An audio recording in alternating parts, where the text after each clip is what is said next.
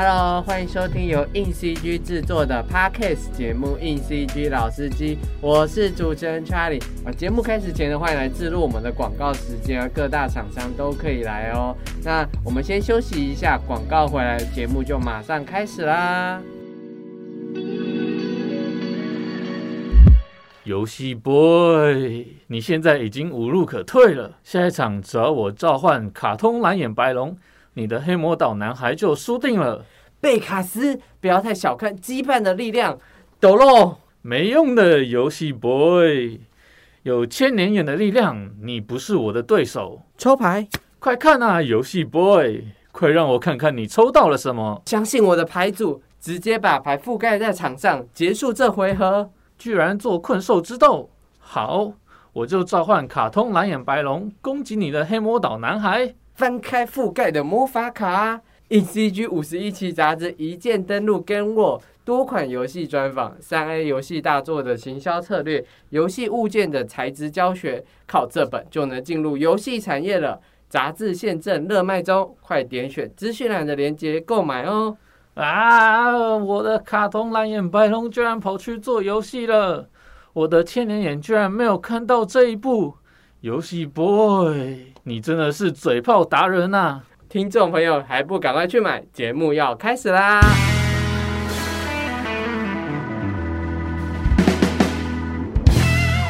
！Hello，Clare。Hello，大家好。那你有你有没有觉得上半年过得很快的？有一点，尤其是今年，好奇怪，一下就过了。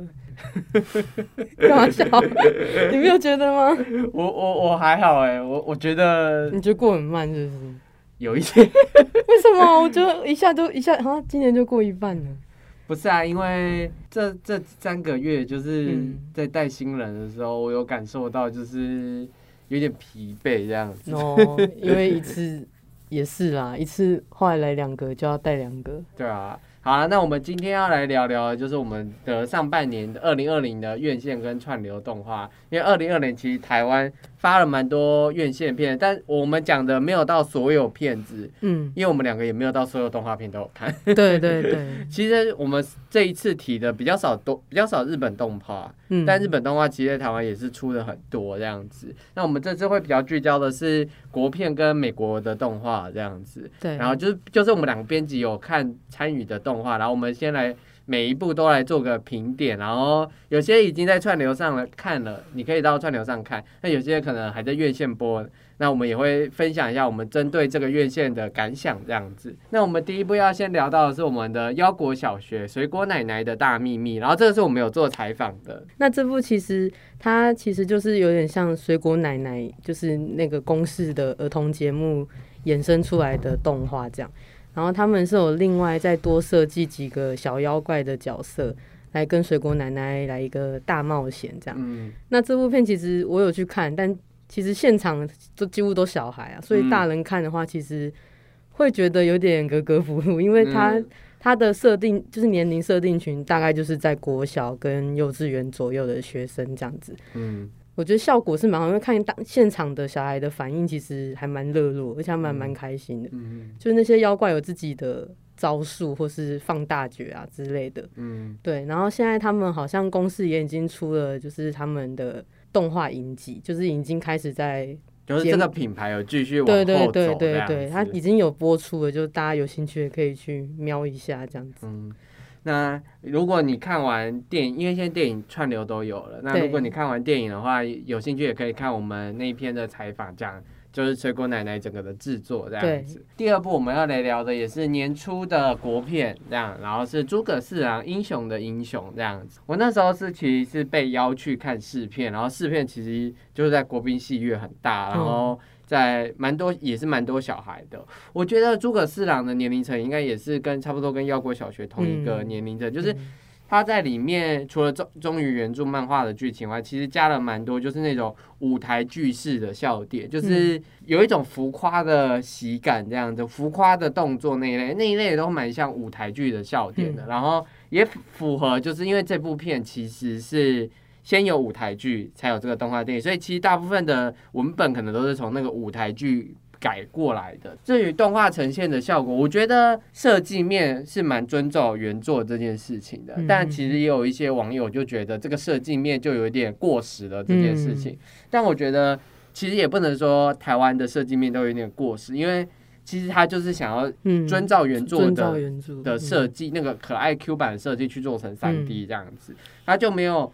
想要帮他转化，或者转化成帅气一点风格，其实台湾也可以做到那么帅气的东西，这样。所以我觉得诸葛四郎英雄的英雄，其实当时票房有点差，我觉得很大的部分其实是设计面的问题，就是这个设计面不是全部的人都可以接受。嗯。然后我觉得年初的疫情也还是有一点受影响，受影响。但我觉得诸葛四郎其实动作动态方面其实都做的蛮不错的，这样。只是我觉得。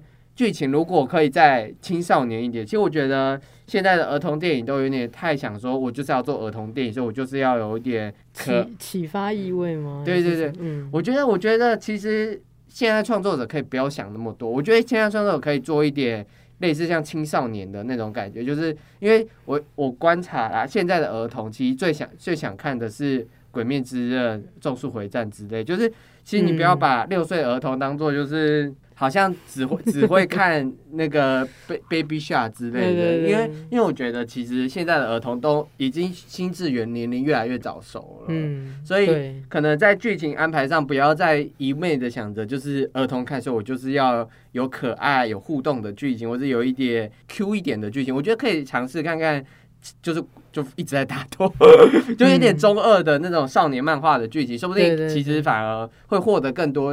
低年龄的支持，然后高年龄看着也不会觉得啊，这种那么的。你说像超能力霸王这些 吗？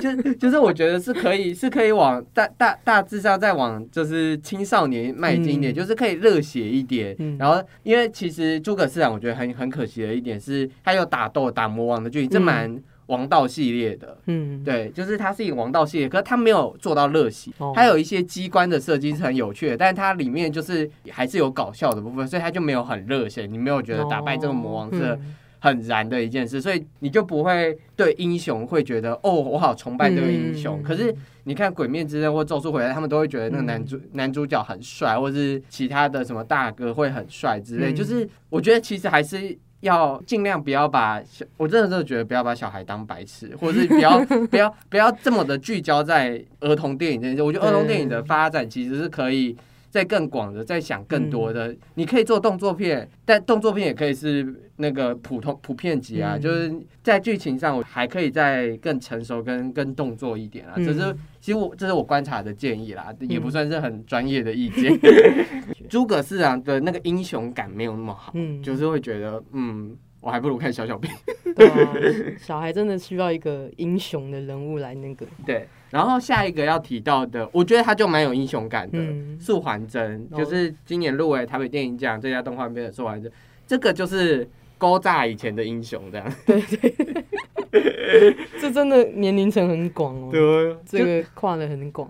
霹雳布袋戏应该就是台湾就是历史最悠久的偶动画电影，其实它的那个粉丝群其实也是很根深蒂固的，从小看到大。素还真也是在春节时候上的，它票房还可以，但没有到非常突出这样子，就有有一点可惜，因为这个是霹雳暌违很多年。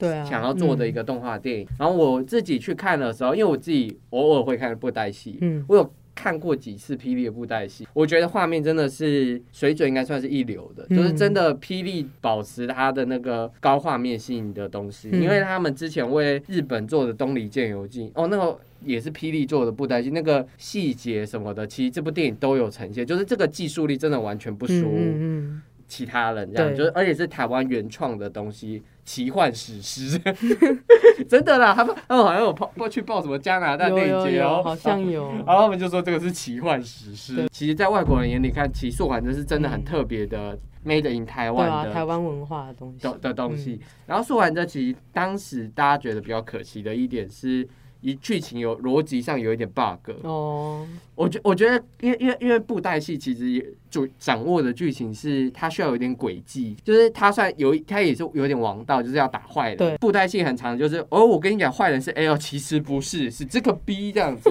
哦，其实不是，是这个 C 这样，就你知道，就是有个长镜人，对对对，就是他的坏人的，其实一直都有幕后的坏，就是。他有点像是多方，你有你有点像在看武侠片这样子。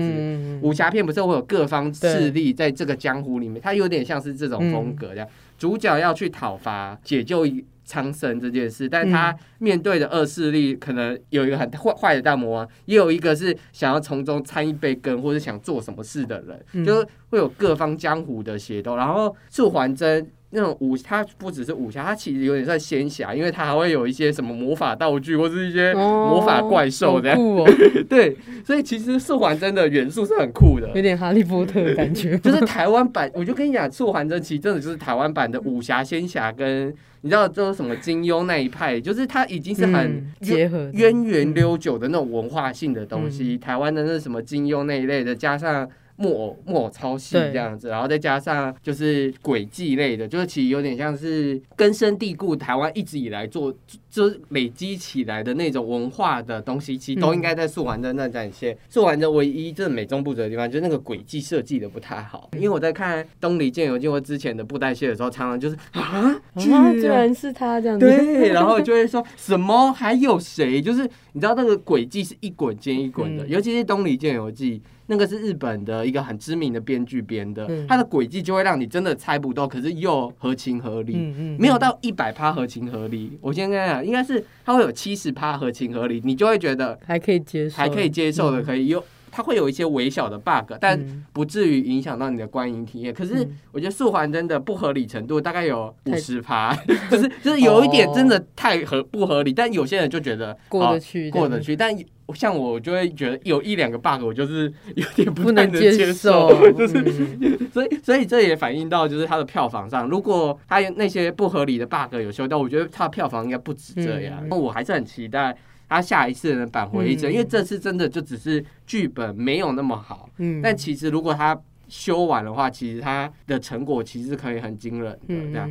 而且因为最近素还真又重上了，你知道吗？哦，对啊，我有发现，好像发现哎，这奇怪，怎么又出现？他跟他跟那个两千年的圣石传说又一起重上哦，因为。就是最近那个配音员黄文哲大师的那个过世，好，我们聊太多素还真，因为因为因为可能又没有看，他应该 他应该是想说，我因为我干嘛讲这部讲这么久？我小时候是有看过布袋戏啊，陪阿公看这样子。那你知道素还真是谁？我知道啊，哦好，我大概知道，白色头发的，对对对，长发长发男子嘛，对不对？好，那下一步我们要讲的是日本动画，也是。偶动画叫《热色头》，对，那它这部其实它是算是独立的制作这样子。嗯，那这部其实有在台湾上映的时候，其实蛮惊讶，因为应该说很少会有片商会买日本的独立制作动画，而且它又是它又是停格动画，群众又变得更小。因为日本动画通常都是二 D，对啊，我都是买二 D，就大家可能看过，就是像动漫 IP 那种。但《热色头》这部其实真的是很独立制作的电影，那这个导演也是蛮。疯狂的，他好像花了七年，就是做了这部片这样子。一个人，哦一个人从头到尾做一个人做，做的那个那些角色啊，然后比如说拍片啊、摄影啊、场景啊，也几乎都他一个人做。很疯狂的人，然后七年可以这样做做做做做这样。我们也有做采访这样子，对，就是如果你已经他在串流已经上了，嗯，那你有兴趣啊，就是什么 My Video Friday 应该就都有这一部这样。对对对，可以看完之后去看我们那个采访这样。嗯，那你喜欢这一部《乐色头》吗？我是蛮喜欢的，因为我其实蛮喜欢很诡异的一些地方，就是他那他把那个世就是那个世界观设计的其实还蛮。就真的很诡异啊！就是它是一个地下世界这样，然后下面有很多很怪的生物，嗯，然后他也有一点危险心吧，嗯，然后我就觉得还蛮好玩，而且他很多很多机关会突然，对，就是会很奇怪的机关，就是你可能看到只有头的人，然后很像虫，可它身体很像虫，它很像，就是大家如果有熟悉日本动画，会有一种异世界动画，它很像，因为有点科幻，它它是一个。普通的上班族吧，然后因为一个意外，好像是火箭发射之类，就是他们已经有设计一个世界观，是人类世界观，还有地下人世界观，然后那个刚好人类世界观好像要被毁灭，所以他就被迫去地下世界观，所以他就来到了一个异世界，所以观众等于跟着主角来看这个地下异世界有什么。对对对对。所以这部片最大的热点就是导演在这里面设定了什么，这个地下城怎么建构的，有哪些人物，对，然后有哪些场景，然后他们怎么在地下室生活，主角遭遇到了什么冒险，最后他要去哪里，所以整件事的乐趣就是那个设定，然后他的那个设定又用他的。偶动画，偶动画就是大家大家知道的丁克动画，就是用真实的物件，所以它会有一些材质上面，你就会觉得，哎，这个是木，这个是什么，这个是什么这样子。然后它呢，在打斗上面还有喷血啊，喷喷的怪里怪气的，然后那个角色的形状也真的是都很奇。我记得我最印象深刻是，他好像有去采一个很像蘑菇蘑菇的东西，可是他们蘑菇的形状就是很男人的，就是生殖器官的形状，这样就整部就觉得好妙。为什么会用这种就是这种意象去表达？就是他要。而且他拔，我记得拔下来好像还有有对有有声音，而且还有流汁吧，白色的还是什么？我记得那时候看到说哈，这导演也太疯了吧！就是有一些现实的意象都包浸在动画里面，而且是那种有点情色，就是他不他其实不不避讳十八禁啊。我我是觉得血腥暴力有一场戏真的蛮像那个类似像怪奇物语那种全部血喷血，真的真的。然后，可是他又很很可爱，对他其实人物都做的蛮 Q 的啦。对，然后因为他这个不是日语，就是一个他们专门的一个外星语，他设他设计的一个语言。对，然后那语言都是导演自己配的配的。所以跟我我我是很好奇，他到底知不知道自己在讲什么？对，就是每一句是真的有一个逻辑，还是他是真的就是他想到什么就叭乱讲这样？因为其实没有人听得懂他们讲什么。所以你几乎都要看着字幕，然后配那个画面这样。我觉得《乐色头》唯一比较可惜的一点，是因为它其实不是一个完整的长片，对，它后面有铺排一个续集的发展，这样子，就是这个世界观还没有结束，啊它的冒险也还没有结束，所以第一集真的就是在看世界观，就是看它怎么发展，以及他们刚开始遇到什么冒险这样，所以疯狂铺陈，对，就是它其实铺了很多后面。都还没有收起来的东西嗯。出来，这样他只是暂时先告了一个段落，就其实重头戏还没真的出来。对，所以有些想要看真的很血腥的，可能会有一点。因为他们还没有主主线任务还没开始解，对对对，他先 带你看环境这样子，所以我其实蛮期待这个导演下一步，因为他应该还会继续做这个东西，对啊，应该会继续做，所以就我们就期待他能创造什么样的冒险吧，但希望不要再花七年，真的，真可能又要再看第一集，会忘记？理解这样子，下一步我们要讲的是只有在串流上的叫《青春养成记》，嗯，然后它是皮克斯制作的，然后包子导演指导的，然后在 Disney Plus 上，你为什么没有看这部啊？因为大家一直说 没有，也有人说好看啊，也是，但一直都没有没有把它点点出来看这样子。然后他其实在讲的是一个在华人家庭长大的少女，发现了自己家里的一个。算祖传的秘密这样，然后她要去她的少女期度过这个秘密这样子。嗯，它其实就是国外的华人家庭的一个缩死吧，算是一个导演小时候经历的事情。这样，就是他有点把少女的青春期结合一点奇幻的想象，然后加上一些华人的元素下去做做而成的。皮克斯当然是技术面不用毋庸置疑啊，因为它有一些动画制作跟动画。的表现，然后还有一些材质的表现，都是水准水准顶尖这样。嗯，但我觉得《青春养成记》我自己是不喜欢的，就是 是因为故事吗？呃，我觉得是因为这个导演吧，就是因为我其实也不喜欢包子，虽然很多人都喜欢包子，因为我一直觉得这个导演还蛮。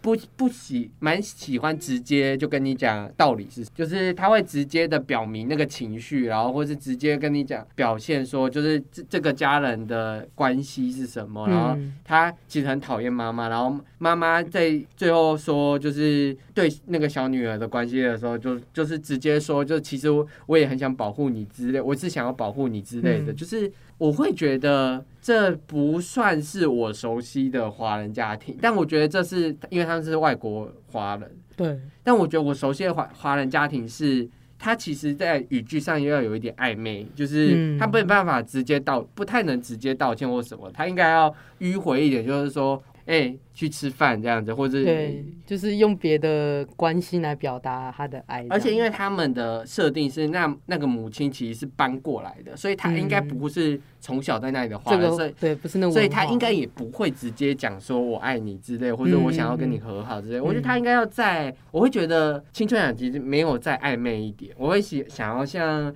喜宴，或者是想要像其他的华人电影，就是他会有。保留一点家庭的暧昧，就是家爸妈还是有一点固执的那种东西，这样，但他适时的会表现他的情感。我我这是我偏不喜欢青春养成记的东西，但我觉得其实很多人喜欢的原因，是因为他也也是够直接，嗯，他就会讲出他困女少女的困境在哪，然后他爸妈如何去世。哈，其实我觉得算是导演的一个希望吧，就是他希望他妈妈可以坦诚的跟他讲他的情感面，所以我觉得某一种。这这这这个点不是缺点，嗯，但这就是我我自己不喜欢的点，但可能别人就会觉得说，直接是一个好事，是一个希望，是一个寄托，这样对影像的有一种希望的象征吗？对，讲到词穷了，就代表是 要换下一步。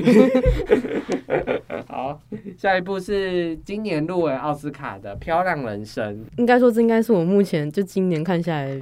最喜欢的动画这样子，它有它是纪录片 纪录片动画，那它是就是讲一个阿富汗的移民的生移民的故事这样子，然后他那个那个那个主角是其实是导演的朋友，嗯，就是从小到大的朋友这样子，然后可能他其实一开始也不知道为什么他会到他的一个人就来到他的家乡这样，然后丹麦。对来到丹麦，然后就是一直可能也没有特别去问，就是他到底。以前发生什么事或怎样，但好像后来就是开始有想说要拍，他想要拍有关于他的纪录片，然后后来好像也是花了还蛮长的时一段时间，才真的让他开口说这段故事。这样这一部的动画层面，我觉得其实还还好，没有到很惊艳，对，没有到很惊艳。可是他的情感其实渲染力是很强的，而且也很足。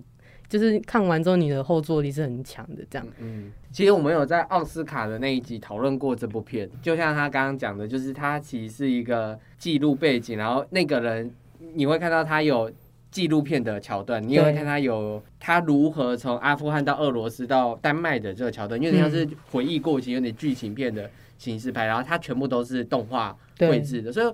他很难得的是把用动画的方式绘了一个纪录片的准备过程，以及他剧情片的讲述回忆的过程，所以你就是穿梭在导演的视角以及那个人的回忆里面，所以他其实是在形式上是一个其实是一个有趣的变化，他不会你就看说哦，他就在回忆，就是他他其实是交错，所以你会有时候是会感受的是不是那个人，而是导演的想法，导演把自己。其实放在这部电影很很很里面，嗯，所以这部片反而就会变得很真诚的是，他不是直接向那个人访问，那个人的讲法跟导演自己感受到的他的讲法会交融在这里面，嗯，所以你就会看到这部片有很多其实有点复杂的情绪，就是身为导演，我访问你这件事，可是我又不想，我又想保护你，可是我又想要拍电影，对对对，你看得知道看看看得出来他。之中的挣扎啦，对，而且他其实都是好像都是先访谈，就真的有拍一些画面，才绘制成动画这样。就是其其实就这部片，刚刚说情绪很浓烈，就是这些挣扎在里面，电影都有体现出来这件事，所以就会显得。哇，他们怎么都把自己交给这部电影？对啊，就是真的是毫无保留啦，对，太大胆了，太大胆了，对对。所以也就入围了今年的奥斯卡了，蛮多外语片啊，然后动画片也都入围，纪录片也有入围，这样，就这是一个叙事方式蛮前卫的作品。那下一部我们要聊的是在 Netflix 上上的那个由理查林克威特。就《爱在三部曲》的导演拍的动画片叫《阿波罗十号版我要上太空》，我们也有采访，对我们有采访，可是制作公司啊，就是动画背景的对动画公司这样。这部 Netflix 的动画片，你觉得？我自己是蛮喜欢，因为我很喜欢它的风格，我有点难以言，就一开始看我觉得视觉风对那视觉风格很，我觉得印象很深刻，但是又很有有点难以言喻。那就是如果人家问我说，哎，那它是怎么样风格？我就会觉得有点难讲，可能就是它的线条感跟那个，它感觉画面一直有在浮动的感觉，就是有点闪烁浮动，我觉得蛮喜欢这种风格。嗯，就是我觉得阿波罗十号饭是算理查林克威特自己开创了一个属于他的动画片的视觉风格，就是他其实也导，这是他第三部动画长片，那他之前也有导过，都是先拍真人。然后再转描到二 D 上面这样子，所以你就会看到他如何从真实真真人的感觉放在画面上，然后又不是大家熟悉的那种日本二 D 动漫，也不是大家熟悉的美式的那种，就是就像刚刚讲的，有点难讲。他开创了自己的视觉风范这样子，然后把那些人物的造型啊，跟那个场景都带回到美国六零年代的一个氛围里面，这样，然后里面也用一些六零年代的歌去做串接，就真的把。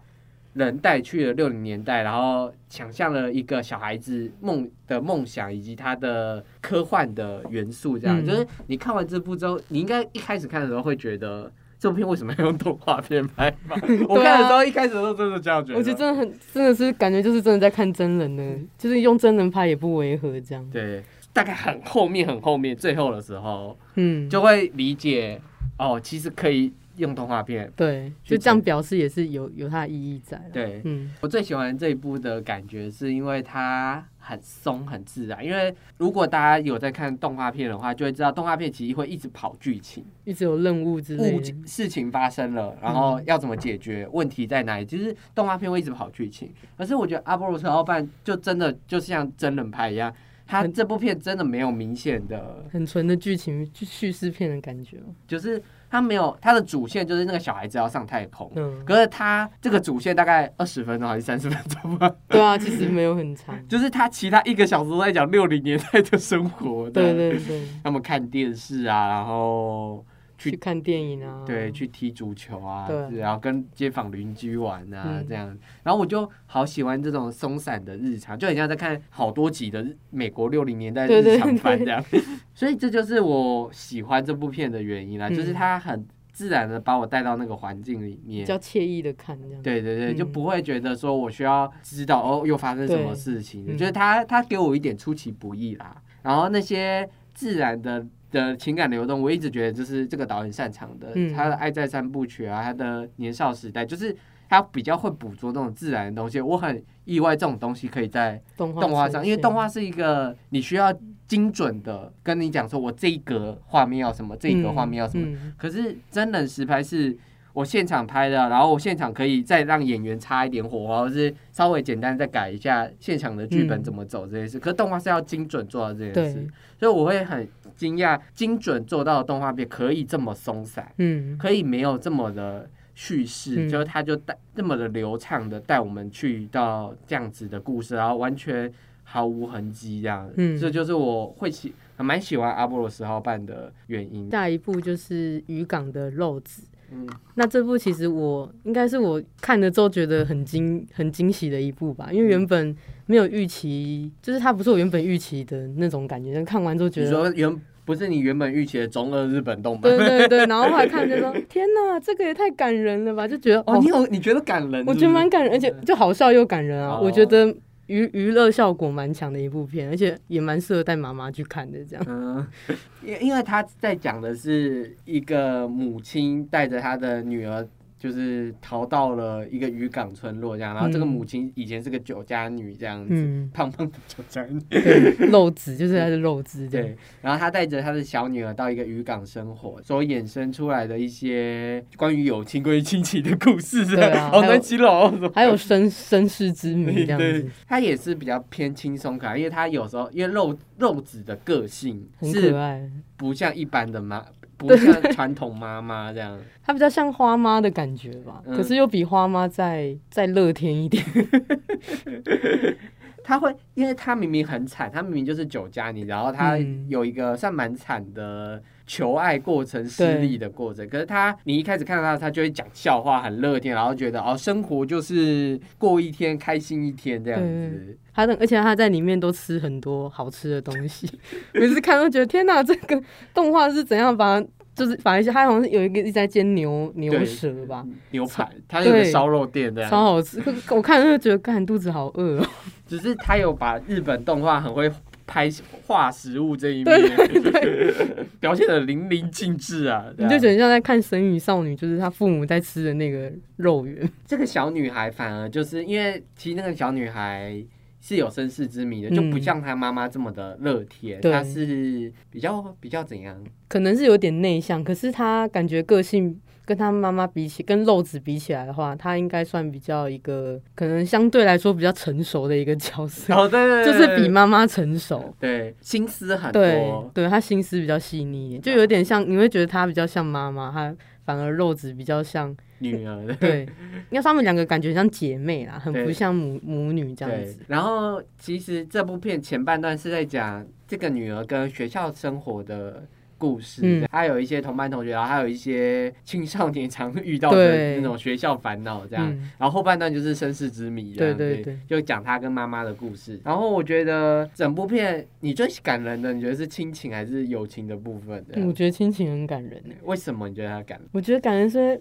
肉子就是明明就怎么讲，因为小孩就不是他亲生，可是他可以为了一个，只是因为他朋友交付给他，然后他也觉得他朋友一定是很爱这个女儿，然后他交给他之后，他就把她当成自己的女儿这样照顾。嗯。我觉得这蛮感人的，而且也不会抱怨说，就是带着一个小孩其实很不容易，嗯，然后就一个人这样生活，一个就这样过去，这样子。嗯，我觉得就是这一部片《渔港的肉子》的肉子的那种乐天是，就是你寒雪里面雪中看到一朵花，对对对，真的，这明明就是这么寒冷的严冬，生活不容易，他们坐在小船里面，然后其实衣食没有很富足这样子，他却能。把自己的心灵富足成这个样子，其实其实到每个人旁边来说，其实应该会是有一点压抑的状况。嗯嗯连小女生都觉得很压抑，为什么她可以这么的乐天，都这么快乐这样？对，然后这么的乐，然后反而就让小女孩其实会觉得，其实她应该是有点嫉妒，然后加上一些有点不理解，难，其实有点难过吧。嗯，她应该是会觉得说，就是为什么你要，应该说有点心疼她，为什么要？明明就是这么难过的事，还要装的很快乐这样子。嗯，但后面的身世之谜之后，他就可以应该就是有渐渐理解，就是为什么他都会这么乐观这样子。然后他们其实。后面也有把那个身世之谜没有，他没有把身世之谜做的那么惊天动地。对对对，反正是就是淡淡的，然后把那种我们就是一家人的那种感觉讲的很很清清楚。然后其实那个妈妈也有就是有自己苦衷吗？对，也有也有自己苦衷这样，就是她把一个很苦悲剧的事情化成酸酸番茄吧，就是酸甜酸甜的滋味这样，就就你不会觉得全部都是苦，就是有点边笑边哭。对。然后它里面很多日文翻译的笑话，对 对。对，他很因为肉子很爱讲冷笑话，对他很爱讲一些很奇怪的，就是日本的谐音笑话，就是他应该跟阿笠博士可以配一 对，阿笠博士很爱讲这种大家会傻眼的笑话，所以其实渔港的肉子蛮蛮蛮有趣，然后蛮感的，然后又稍微带了很重的那种家庭关系的描绘这样子。那我们下一步也继续讲日本动画，然后是《鹿王》，然后这部片是讲奇一个奇幻的故事吧？因为我们有看这部片。对对对，我刚才想说你要接着讲，就是哦，因为《鹿鹿王》这部片其实它也是讲一个，应该是一个古古老的时代，然后那时候可能有受一些病的影响，所以那个国家的人好像都生病了。然后就是唯独只有一某一些，就是他有分很多族群啊。然后有一些人就是没有生病，然后后来就觉得为什么他们那一群人都没有事，就是那个村落都不会有事。然后其实其实就是好像是跟鹿有关系，因为他们那他们以前就是会喝，小时候就会喝鹿的奶，这样就是有点像，有点有点就像我们喝牛奶，只是他们是喝鹿奶这样子。但他这部片其实我觉得还蛮，他有中二嘛？我觉得没有到这么中二，他其实比较像英雄式的，因为。鹿王其实他背后代表的是一个男子，然后那男的其实就是一个，这主角本人他是一个，就是一个勇士的形象，然后他就是要解救，他需要解救就是一个村庄跟他的女儿，嗯，就他其实也不是他女儿，就是他是在监狱遇到的一个妈妈，因为他妈妈带着一个女儿，然后妈妈后来死掉，就是被被狼狼族。吞噬了，这样，然后就只剩下那个女儿这样子。嗯，那其实这故事，我觉得最后真的蛮奇幻，因为他就是会到一棵树，一棵很大棵的树，然后他们里面就是他需要有一个就是鹿王的化身，需要一个人坐镇在那边来控制整个病，就是那个黑死病，类似就是一个病的东西。可是他他这个病毒，其实我觉得看以我们现在角度去看，其实。还蛮心有戚戚焉的，因为它就有点像是你好像闻到一股气，嗯，你就会中毒，对你就会中毒死掉这样子。嗯，那它其实这部片的剧情，我自己是觉得有一点 bug，就是没有到这么的，就其实我觉得没有太大的记忆点诶，就是他，可是他看完其实会觉得有一些画面真的是蛮美的，就像。路啊，或是本身就是路的那些画面跟一些大场景的画面，其实是还不错。它的设定是好的，对，就是它的那些那些设定，对对对，一些暗喻跟象征。对，它的设定是好的，可是我觉得剧情有点太拖，就是它的节奏有点过慢。嗯，就是可能有一些地方，就是有一些需要节奏加快，可是它很它就是很缓慢这样带过，所以其实整部看下来会觉得就是都是慢慢的、慢慢的，然后就演完了这样。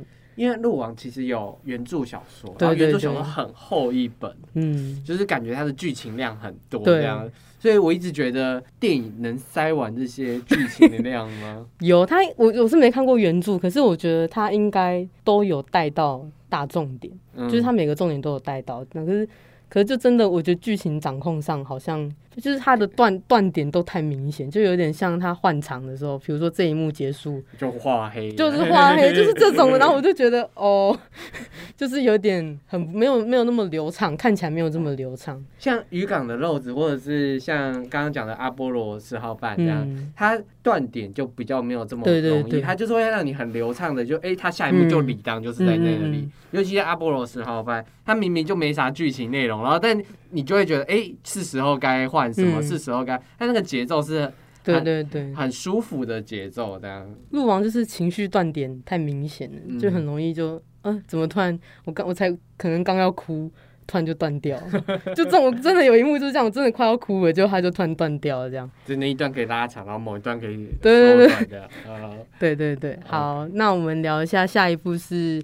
巴斯光年，然后它是皮克斯的作品啊，然后就是在讲《玩具总动员》的那个巴斯，嗯，然后就是他们在讲安迪，安迪到底是看了什么电影才想要买《玩具总动员》的巴 巴斯这个玩具，所以是这个玩具的起源的电影，这样就是在讲一个科幻类型的片，然后安迪看这部电影就是科幻类型的片，然后里面的剧情是讲巴斯的。英雄过程，他如何如何完成他的太空任务这样子，然后这个太空任务就会跟他的一些后来的销售的玩具，因为玩具总会其实有看到巴斯是有一个反派的，对，所以那那两个。角色都有在这部电影做出现，它就是一个科幻动作片，它跟一般的皮克斯电影很不一样，因为皮克斯电影我觉得其实蛮注重情感的宣泄，或者是他们之间的情友情情谊的这件事情，就是他会给一个很浓的角色关系，然后这个关系会有很重的情感，然后最后会爆开来。那我觉得巴斯光年很像纯娱乐，就是很常看那种娱乐场面，他把情谊的部分。弄得很快，然后又也弄得没有很浓，就淡淡的他就过去了。然后他把重点满反而聚焦在这些团队如何做开，把任务解开，然后巴斯如何成为一个英雄的感觉。这样熟悉皮克斯电影的人，可能看这部的时候都会为失望，就是因为他没有皮克斯电影一贯的情感浓度。因为我想很多人看皮克斯电影就是。想要那个情感，就是他那个情感，不论是家庭，不论是路卡的夏天的那种兄弟情，或者是像二分之一魔法的家庭，然后甚至是像灵魂急转弯，关于为。关于探问你生命到底意义是什么的那种情感，它都包装的很好，而且都有一个蛮奇幻的元素去出现。可是巴斯光年很像一个真人实拍的科幻动作片，对，然后就是就是他的那些任务啊的那些科幻的推进啊，你都你都会觉得好像有别部科幻电影的影子在这里，哦，就是它有其他很重的影子在在那边，然后它的一些设定都没有一些感觉，没有一些特别的暗喻或特别的情感的点的时候。就就会觉得没有很有趣，然后加上他巴斯是主角，所以巴斯话的分量很重。可是其他配角的分量有点有点像搞笑角，因为有些很明显来搞笑，但他的作用就是什么？他的作用就只有搞笑，他没有把其他角色建立的很立体，然后跟巴斯的关系什么，然后他们如何跟巴斯同心协力完成任务，就很像他们就是完成任务了。嗯，但各自没有什么关联性。对对对，就是他们太功能性，对功能性太重了。然后我觉得唯一。安排很好的情感是巴斯跟旧的，因为他有一个旧的伙伴跟一个新的伙伴，因为这个时空跨很久，嗯，他跟旧的伙伴之间的那个情感倒是短短的一一瞬间有出来，就你能想象，就是你一直保持着某一个想要完成任务的想法，可是旧的伙伴也想跟你一起完成任务，结果旧的伙伴没没能来得及看你完成任务就死掉了，嗯。哦，那那一瞬间，其实皮克斯还是有做到，就是那种懊悔、那种难过跟那种不舍，而且那个人在那个地面上活了四十五十年，就他已经有他的家庭什么的，他很美好。可是巴斯什么都没有，巴斯就一直在出任务，然后前进太空的任务就是一直失败这样，然后他那些。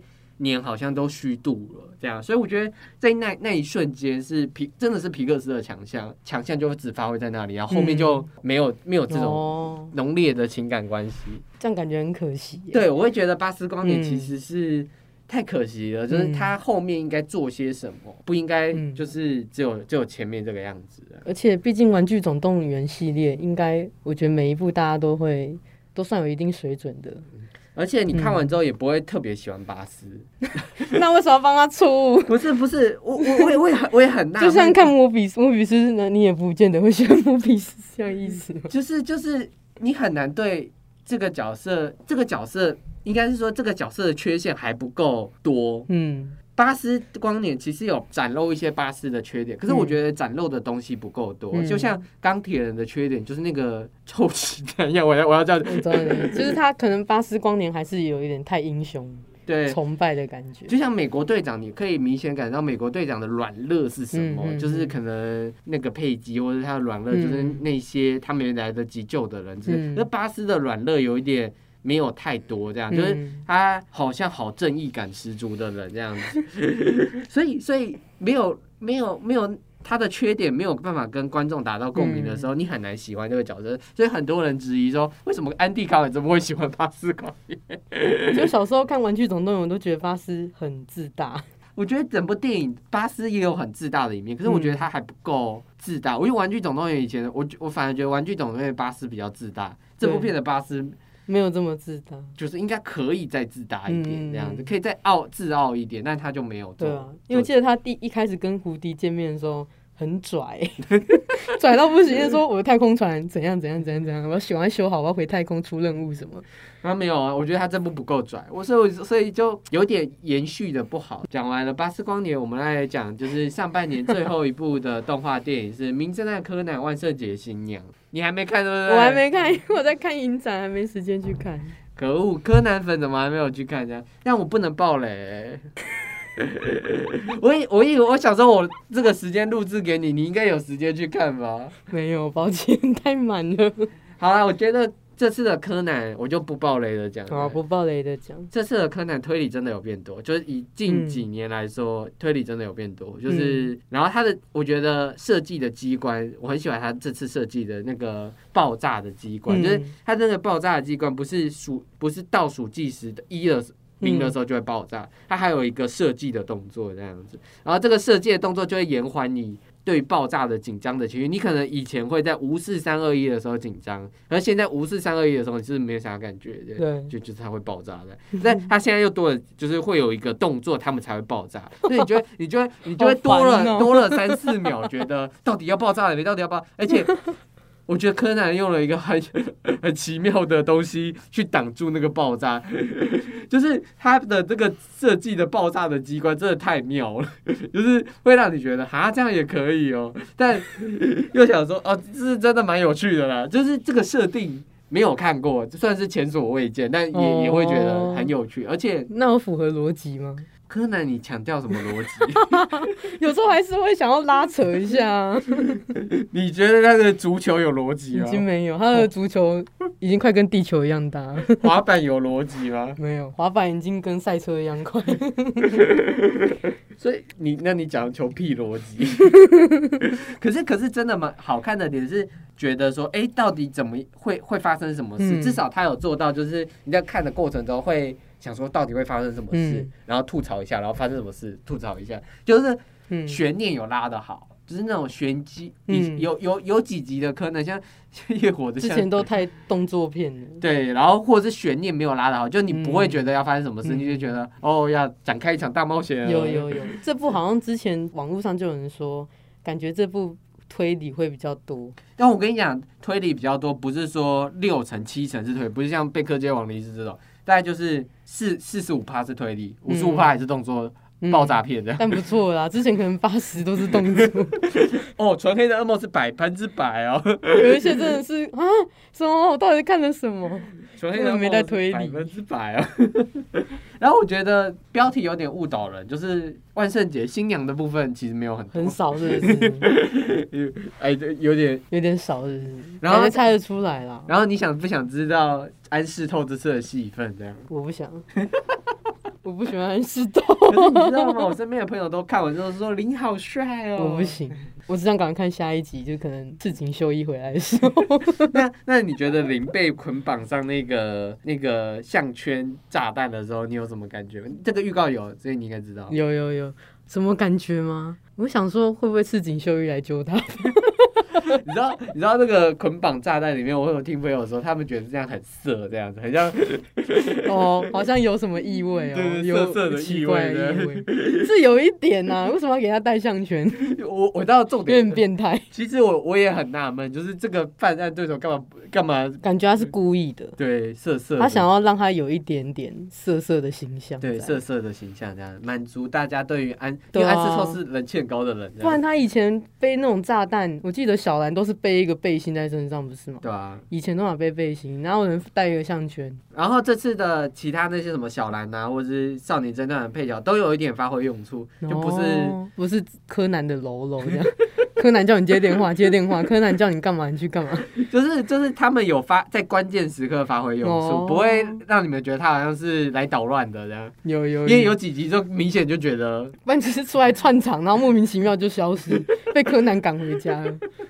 很常这样哎，他们就前面出现，然后后半段整个消失。有啦，我觉得小兰没这次戏份没有很重，那样没有没有让小小兰发挥她的空手道之力啊。嗯，这次可能还是在林身上吧。然后然后很多好好笑的吐官方吐槽这样。真的假？有官方吐槽？我你看你去看的时候就知道，就是大家去看的时候就很多官方吐槽，超好笑。我跟你讲其中一个好，我就跟你讲其中一个，就是。那个毛利小五郎有受伤去医院这样，然后受伤去医院，他就是要开刀的时候，他就说，那护士就说你怎么打麻醉都不会睡的，这还蛮好笑的哎，这还蛮好笑的，有后劲呢，有点好笑哎，去看了就是一定会在这里笑，这超好笑。刚刚是怎样？剂量太高，是不是打 打不晕呢？啊，柯南真的是，柯南这样的话要让他慢性中毒哎，他害他岳父慢性中毒。好吧，我们讲完了，就是上半年的动画，不知道大家喜欢哪一部呢？那我们也有下半年，其实也还是蛮多动画电影，我们也会分享，就是趁趁这个时间来分享我们编辑最期待的动画片。那你先开始好了。好。我我自己最期待的就是七月多，应该是七月底吧。七月二二，七月二十二要上映的《小小兵二：格鲁的崛起》这样。因为其实我我算小小兵迷啊，我蛮喜欢小小兵的。你你神偷奶爸有看吗？有，我都有看，因为我觉得小小兵很可爱，就是而且我很喜欢。就是特别短的那种，很像很像一颗蛋，就是觉得很可爱。那小小兵的那几个主要角色里面，你比较喜欢哪一个人的造型？我记得我喜欢史都华，史都华是长长的，就是有一点微长，可是他好像只有一个眼睛，哦，一个眼睛的那个。对啊，我喜欢那个大圆圆胖胖的那个，因为我觉得那个圆圆的很可爱。我知道有有一个很很肥很短的，对，因为其实我们那时候看好像是他，其实主要那时候好像有三个吧，嗯，然后那时候刚好我们家也是三个。三个小孩，所以我们就一我们一人要认领一个，所以我本来喜欢我，可是那时候我不知道为什么，我没有选短，因为短的可能妹妹已经选走，我就只好选十多啊，要长不长，要短不短。要认领啊？是有娃娃是不是？对，那时候有买娃娃，所以要认领这样。就 说你就是配这个，以后你就是买他的周边，不可以跟别人乱，就是不可以混混着买这样子。你知道小小兵其实是原本二零二零就要出，他们已经很早就做好了，但就是疫情的关系延到了今年上这样。然后在北美已经上了，然后票房非常好。草，对，然后还有人穿着制西装去看小小兵这样，那个图真的是看不懂哎，很夸张哎，就是有人带着香蕉去看小小兵，有人穿着西装去带看小小兵，因为小小兵穿西装吗？嗯，是吗？对，好像这一这一出里面他们好像会有我穿一些西装的造型的样子，所以就有人 cos，可是要 cosplay 应该要涂身体涂黄色啊。要 cosplay 要 cos 的彻底。对啊，我也不懂哎，他们穿西装，可是还是原本的肤色，好像没什么意义。然后，然后他们不是 banana 之歌，所以有人就会在那个看的时候丢香。那是哎，那个超那很好笑哎，我小时候超喜欢。我也小时候超喜欢这首歌的，而且我记得有一段他们还会唱，好像有把它用用他们的音唱一个流行歌曲，然后我记得很好笑。小时候的那个小小兵迷音很多的，对啊，真的很可爱。对。我也我其实也很喜欢，很期待小小兵啊，因为其实看小小兵的最大乐趣就是萌。你可以看小小兵耍白痴这样，他们在哎哎哎。我们应该也没有要求小小兵要多么深刻入我们心吧？因为他们他们讲话你也都听不懂，所以你就觉得到底在讲什么？到底讲什么？这几个小黄球到底在讲什么？